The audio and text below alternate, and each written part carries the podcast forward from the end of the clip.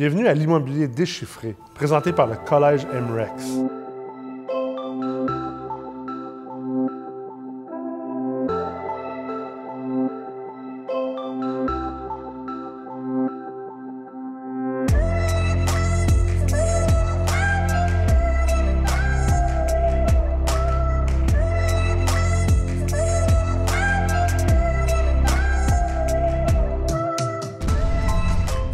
Dans cet épisode, vous allez être avec moi, Nicolas Ray, PDG de MREX et également professeur en ingénierie financière au Collège MREX.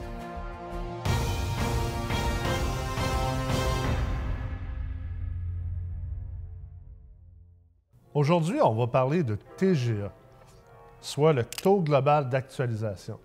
Le TGA est probablement un des concepts les moins bien compris en investissement immobilier et pourtant, c'est une métrique extrêmement importante. Mais inquiétez-vous pas, si vous êtes un investisseur immobilier débutant ou même si vous êtes un investisseur immobilier extrêmement expérimenté, la vérité, c'est qu'il y a un paquet de gens dans l'immobilier qui pourtant ont des dizaines et centaines de millions de dollars de transactions sous la ceinture qui ne maîtrisent pas encore réellement le concept du TGA. Est-ce que c'est parce que c'est un diviseur? Est-ce que parce que ce sont des mots taux global d'actualisation? Qui sont ultimement des mots qui ne veulent pas dire grand-chose pour le commun des mortels. Écoute, on n'est pas là aujourd'hui pour en débattre de l'acronyme ni des mots qui ont été choisis pour le décrire, mais ultimement, on est là pour déchiffrer c'est quoi le TGA, ultimement, pour vous aider, peu importe votre background et peu importe votre expérience, à comprendre et à pouvoir bien utiliser le TGA en investissement immobilier. Donc, comme je l'ai dit tout à l'heure, le TGA, c'est un acronyme pour Taux global d'actualisation. Alors, ultimement, ce qu'on dit, c'est qu'on euh, veut savoir à quel taux, finalement, nos, revenus, c'est-à-dire nos flux de trésorerie, euh, s'actualisent dans le temps. On ne rentrera pas dans le détail de la définition parce que j'ai bien l'impression qu'on va perdre plus de gens qu'on va en gagner. Alors, je vais essayer de garder ça assez simple sans rentrer dans euh, le verbatim mathématique et théorique. Alors, ultimement, le taux global d'actualisation, c'est quoi? En anglais, on l'appelle le cap rate. On entend souvent ce mot-là si vous êtes en immobilier, cap rate. Et euh, attention, ne faites pas l'erreur de bien des gens qui appellent ça le taux de cap. Parce que le taux de cap, ce n'est pas la même chose que le cap rate et le TGA. Le TGA, taux global d'actualisation, c'est l'équivalent français de cap rate. Mais si vous faites l'erreur par lâcheté d'appeler ça le taux de cap, ce que vous faites en réalité, c'est que vous parlez de quelque chose qui est contraire du taux global d'actualisation. Parce que euh, malheureusement, euh, le mot actualisation ici, en anglais, veut dire capitalisation. Sauf que capitalisation en français veut dire le contraire, veut dire compounding. Donc, il faut faire très attention de ne pas tomber dans les erreurs de verbatim. Euh, quoique c'est généralement accepté de dire le taux de cap, si vous voulez vraiment être précis dans votre langage, on parle soit du TGA, du taux global d'actualisation, ou on parle du cap rate, si vous êtes pour utiliser un anglicisme. Mais ne tombez pas dans le piège de parler de taux de cap, parce que ça se peut que euh, vous soyez mal compris par certaines personnes. Ensuite, quand on parle du TGA, généralement, les gens vont parler du TGA paritaire. Donc, on va parler généralement du RNN divisé par le prix d'achat. Alors, euh, dans la plupart des instances ou dans l'environnement de l'investissement immobilier, quand on va parler des TGA, on va dire, bon, bien, tel immeuble, c'est transgé à un TGA de X Exemple, tel immeuble s'est transgé à un, TGA de 5% ou dans tel secteur, le TGA moyen, c'est 5,40% Comment on fait pour arriver à ça? C'est qu'ultimement, des évaluateurs agréés, des analystes financiers ont pris euh, toutes les transactions, ont pris des immeubles qui ont été vendus euh, et ont simplement divisé le revenu net normalisé, donc le RNN, par le prix de vente ou le prix d'achat finalement. Donc 100 000 divisé par 2 millions, donne finalement un TGA de 5% Alors, ce qu'on peut dire, c'est que dans l'exemple ici, cet immeuble-là, c'est transigé à un TGA de 5 Il faut faire très attention aussi là-dedans, parce que si on ne prend pas le revenu net normalisé, mais qu'au final, on prend le revenu net effectif, donc la différence étant que le revenu net normalisé est basé sur des dépenses réelles et des dépenses normalisées versus le revenu net effectif qui est réellement le revenu net que vous avez d'un point de vue opérationnel. On en parlera dans d'autres euh, vidéos et on en parlera dans d'autres articles également. Mais très important de vous partager cette petite, euh, ce petit détail finalement. Alors, tout ça pour dire que euh, ici, dans l'exemple, on revient, on a un 5% de TGA. Qu'est-ce que ça nous dit, ce 5% de TGA-là? Il y a réellement deux choses. Ça nous dit, premièrement, c'est quoi le rendement sur liquidité si on n'utilise pas de levier? Alors, si on devait acheter une bâtisse qui vaut, qui vaut 2 millions, avec 2 millions de dollars, bien, ultimement, on aurait un rendement de 5% parce qu'on aurait 100 000 qui rentrent à la fin de l'année sur notre 2 millions, finalement, de mise de fonds parce qu'on a acheté l'immeuble sans levier. Maintenant, vous allez me dire, c'est certain qu'on achète très rarement des immeubles à revenus sans levier. Je suis entièrement d'accord avec vous. Par contre, le problème avec le levier dans bien des moments ou dans bien des situations en investissement immobilier, crée un bruit supplémentaire, un bruit de fond qui, euh, des fois, va cacher certaines affaires. Donc, quand on parle de levier ou d'investissement de levier, effectivement, on va rentrer davantage dans des taux de rendement, euh, exemple comme le taux de rendement interne ou le taux de rendement interne modifié, et des métriques comme ça qui prennent en compte finalement le levier. Le TGA ne sert pas à ça parce que le TGA ne sert pas nécessairement non plus à nous dire réellement notre rendement, même si en réalité c'est une métrique de rendement. Alors, ce qu'il veut surtout nous faire voir, c'est c'est quoi notre base comparable. OK? Donc, là où ça devient intéressant de regarder le TGA, c'est si je, veux acheter une bâtisse, je ne sais pas combien payer pour cette bâtisse-là. Mais c'est important de comprendre que la transaction ou les transactions d'immeubles à revenus euh, se, transigent dans un marché de libre achat. Donc, tout ça est basé sur l'offre et la demande. Et ultimement, euh, même si on fait évaluer une bâtisse par un évaluateur agréé, même si une banque émet une valeur économique, même si vous, vous décidez d'un prix que vous voulez payer, ultimement, la valeur d'un immeuble est, quelque part dirigée ou déterminée parce que le marché est prêt à payer pour cet immeuble-là. Donc, ultimement, dans ce cas ici, euh, sans aller trop dans le qualitatif, on peut comprendre que si l'immeuble s'est vendu 2 millions, puis qu'il euh, euh, y avait 100 000 de revenus nets normalisés, bien, ultimement, la bâtisse valait 5% de TGA. Et ensuite, on peut sortir d'autres transactions, déterminer c'est quoi les TGA de ces transactions-là. Et ensuite, on peut en faire une moyenne, on peut en faire une distribution. Et là, on est capable d'arriver à utiliser le TGA comme base comparable pour dire que, exemple, si 10 autres immeubles qui sont vendus avaient également 5% de TGA, tous dans le même secteur, des immeubles qui se ressemblent, on pourrait dire donc que le prochain immeuble que je regarde pour acheter, qui a 100 000 de revenus nets normalisés, je vais appliquer finalement le 5 de TGA à 100 000 là, et ça va m'indiquer que la valeur marchande finalement, donc la, valeur paritaire, est de 2 millions de dollars. Alors, si l'immeuble est à vendre pour 1,9 million de dollars, je, pourrais supposer que euh, j'ai un deal entre les mains où je paye l'actif 100 000 dollars de moins.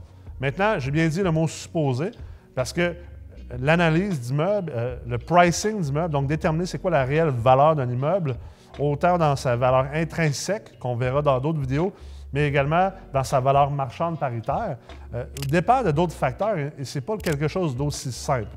Mais si on considère toutes choses étant égales, euh, on est capable de dire qu'à partir de ce moment-là, le TGA nous permet de déterminer le prix de l'immeuble. Ultimement, par contre, très important à comprendre qu'ici, le TGA paritaire, c'est un TGA de résultat. Donc, c'est un produit secondaire résultant d'une vente. Il y a également d'autres sortes de TGA qu'on va voir tout à l'heure, qui sont des, TGA, si on veut, qui sont davantage en amont, qui vont nous aider à déterminer c'est quoi le prix qu'on devrait payer, non pas basé sur un produit secondaire, donc un TGA de vente, mais basé sur un TGA peut-être plus mathématique. Alors, ensuite, justement, tant qu'à parler de ces variantes-là, euh, il y a en réalité trois variantes principales au niveau du TGA on a le TGA CMPC, qui veut dire coût moyen pondérant capital. Alors, euh, connu souvent comme étant euh, la valeur marchande basée sur le rendement hypothèque mise de fonds. Donc, généralement, ça va être les évaluateurs agréés qui vont utiliser ce TGA-là en complémentarité avec le TGA paritaire et avec euh, possiblement le coût de construction d'un immeuble pour établir la, valeur marchande, la juste valeur marchande, la JVM, dans une évaluation agréée. Alors, l'hypothèque mise de fonds, ultimement, ce qu'on fait, c'est étant donné qu'on parle d'un coût moyen pondérant capital, on va prendre euh, le poids et le coût finalement de l'hypothèque et également de la mise de fonds pour arriver à le pondérer et arriver à un TGA qui est basé là-dessus. Euh, je ferai d'ailleurs un épisode exactement sur le TGA CMPC. Alors, on ne rentrera pas trop dans les détails euh, aujourd'hui dans cet épisode, parce que sinon, on va en avoir pour un, bon bout. Ensuite, le TGA de la valeur économique. En immobilier multilogement, si vous ne le savez pas encore, euh, les immeubles se financent sur le plus petit montant entre la valeur économique et le prix que vous payez pour l'immeuble. Ensuite, lorsqu'on est en refinancement, généralement, les immeubles vont se refinancer sur le plus petit montant entre la valeur économique et la valeur agréée. Donc, on va souvent commander une évaluation agréée qui va être basée sur euh, le TGA paritaire et sur le TGA CMPC. Qu'est-ce que, le TGA de la valeur économique nous dit ultimement? C'est que, euh, disons, on a une banque, on va dire la Banque nationale. Et pour cet immeuble-là, la Banque nationale finance ultimement sur 5,5% de TGA. Eux, comment ils ont fait pour arriver à ça? C'est vraiment un calcul euh, mathématique différent. Ça s'appelle une valeur actualisée. Donc, euh, on l'enseigne d'ailleurs dans la session d'ingénierie financière, comment arriver à une valeur actualisée de valeur économique.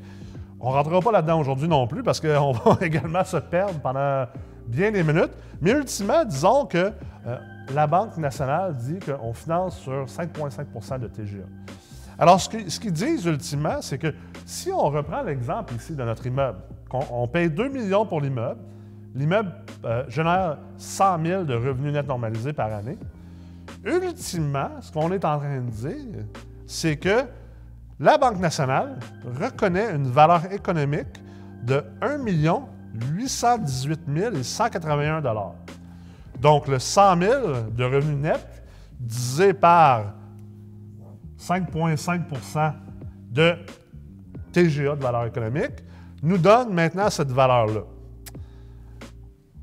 La raison pourquoi c'est important, c'est que ça nous permet de savoir ça va être quoi réellement notre mise de fonds. Et disons qu'avec euh, la Banque nationale, on a décidé aussi d'aller en financement SCHL, donc un financement assuré par la SCHL, parce que bien sûr, ce n'est pas la SCHL qui nous finance, mais c'est bien la SCHL émet un certificat d'assurance par-dessus le prêt qui est octroyé par l'institution financière. Alors, euh, normalement, on, dirait que euh, dans ce cas-ci, puisque le financement se passe toujours sur le plus petit montant entre la valeur économique et la valeur marchande, le prix payé, bon, on va chercher un 15% La SHL finance nous permet de financer jusqu'à 85% du plus petit montant. Alors, ultimement, on va avoir 15% du plus petit montant, qui est 1 818 et 181 et non pas de 2 millions. Ce qui fait qu'on a 272 727 de mise de fonds, plus ce qu'on va appeler ici la prime de marché. Alors, on va avoir la différence entre 1 818 et 2 millions de dollars à sortir de nos poches. Parce que euh, les banques financent toujours sur le plus petit montant entre la valeur économique et la valeur marchande. Et dans des villes comme Montréal, euh, même Québec, euh, dans des marchés premium, donc des marchés de qualité, dans d'autres villes également, généralement, il y a toujours une prime de marché à payer. La raison qu'il y a une prime de marché à payer, c'est que, ultimement, les banques sont dans une business, finalement, de de revenus fixes. La banque n'est pas là pour prendre du, risque. Ce n'est pas ça son travail. À part la Banque de développement du Canada, les banques euh, marchandes, les banques euh, comme la Banque nationale, Banque royale et même Desjardins ne sont pas là pour prendre du risque. Par contre, vous, comme investisseur immobilier, vous êtes là pour prendre du risque et c'est pour ça que vous générez des beaux rendements parce que vous générez des rendements en échange du risque supplémentaire que vous prenez versus la banque. La banque, elle, a fait du 3-4 finalement sur vos prêts. Et vous, vous allez faire du 10, 12, 15 Donc, à quelque part, c'est normal, oui, de payer finalement plus cher que la valeur économique. Et très important, la valeur économique n'est pas une valeur nécessairement pour déterminer combien vaut une bâtisse pour vous, l'investisseur. Tout ça pour dire, on revient au B. J'ai eu 15 de mise de fonds à mettre sur la valeur économique, étant donné qu'elle est plus petite que la valeur marchande. Et j'ai eu la différence également à mettre. Donc, au final, ma mise de fonds est de 454 546 au lieu de 300 000 Parce que si la valeur économique avait été de 2 millions, comme la valeur marchande, bien là, j'aurais eu juste mon 15% de mise de fonds à mettre et j'aurais eu finalement 300 000 à mettre. Alors là, j'ai un 154 000 à mettre de plus. Au final, ma mise de fonds, elle est de 22,72% C'est pour ça que c'est très important de ne pas parler en termes de mise de fonds. Souvent, les gens vont poser la question, les débutants et même les expérimentés vont poser la question sur ça c'est quoi le pourcentage de mise de fonds avec la SHL ou avec la Banque nationale ou avec Desjardins? Et là, on va entendre souvent les gens dire c'est 15% quand c'est assuré par la SHL ou c'est 25% quand c'est en financement conventionnel? C'est une mauvaise réponse en réalité. Puis ça, c'est une question d'examen en, valeur économique et en ingénierie financière. en fait, la question n'est pas la bonne. C'est même pas une question que la réponse est mauvaise, c'est que la question est mauvaise on ne doit pas parler en termes de c'est quoi le pourcentage de mise de fonds, on doit parler en termes de c'est quoi le ratio pré-valeur. Et euh, les banques en conventionnel vont aller à un ratio pré-valeur de 75% la CHL 85% Et c'est 75% du plus petit montant entre la valeur économique la valeur marchande. La CHL, même chose. 85% la valeur économique, la valeur marchande, ce qui fait que dans le cas ici, finalement, on a 22,72% de mise de fonds à mettre. Ça, c'est un concept important parce que si vous entrez dans une transaction en pensant que vous avez seulement 300 000 à mettre, 15% vous allez avoir une méchante mauvaise surprise durant la transaction. Ça risque de faire tomber votre transaction et vous risquez de brûler votre réputation avec le courtier, les courtiers hypothécaires, avec le vendeur et avec l'industrie au complet. Donc, très important. C'est pour ça que l'éducation est, essentielle dans ce qu'on fait. Finalement, la troisième variante, moi, c'est ma préférée en tant que spécialiste en ingénierie financière, c'est le TGA de pricing. Et c'est le TGA le moins connu par le marché parce que malheureusement, le marché a très peu d'éducation, autant en finance qu'en économie, qu'en ingénierie financière. Alors, l'objectif du TGA pricing, c'est de nous permettre de pricer. Donc, ça le dit en anglais, pricer, c'est de valoriser, déterminer la valeur de la propriété. Alors, le TGA de pricing, contrairement au TGA paritaire, au TGA de CMPC, le TGA de CMPC, en fait, c'est un hybride. Au TGA de la valeur économique, ce n'est pas un produit secondaire. En fait, c'est davantage un outil qui est en amont qui nous permet de déterminer combien on devrait payer pour l'immeuble et non pas basé sur des transactions antérieures, mais basé carrément sur de la finance. Alors, euh, on va prendre une petite euh, équation mathématique ici. K égale TGA. Donc, on veut savoir c'est quoi le TGA ici. On pourrait facilement enlever K et simplement, simplement marquer TGA. R, c'est le risque. G, c'est la croissance.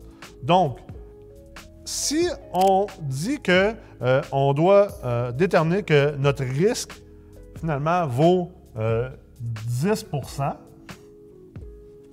et qu'on s'attend à une croissance des valeurs de 4% donc les valeurs soit de la propriété ou des revenus. Ultimement, on se ramasse ici avec un TGA de 6 Alors, ça se peut que dans un marché, les transactions nous indiquent que le marché se transige à 5% de TGA basé sur les TGA comparables, TGA paritaires. Mais avec la finance, avec l'ingénierie financière, on est capable d'arriver et de dire Wow, un peu, ce marché-là se transige à 5% mais le marché est surévalué, devrait se transiger à 6 Et c'est là que la vraie puissance de l'ingénierie financière rentre en compte, c'est qu'au lieu d'être une victime du marché, au lieu d'être en aval dans le marché, vous êtes en amont, vous contrôlez dans quel marché vous entrez, et est-ce que vous payez réellement les bons prix, les bonnes valeurs pour les immeubles dans lesquels que vous investissez? J'espère que vous avez apprécié l'épisode d'aujourd'hui je vous invite bien sûr, à vous abonner à notre page YouTube, à notre page Facebook et on se revoit bientôt dans le prochain.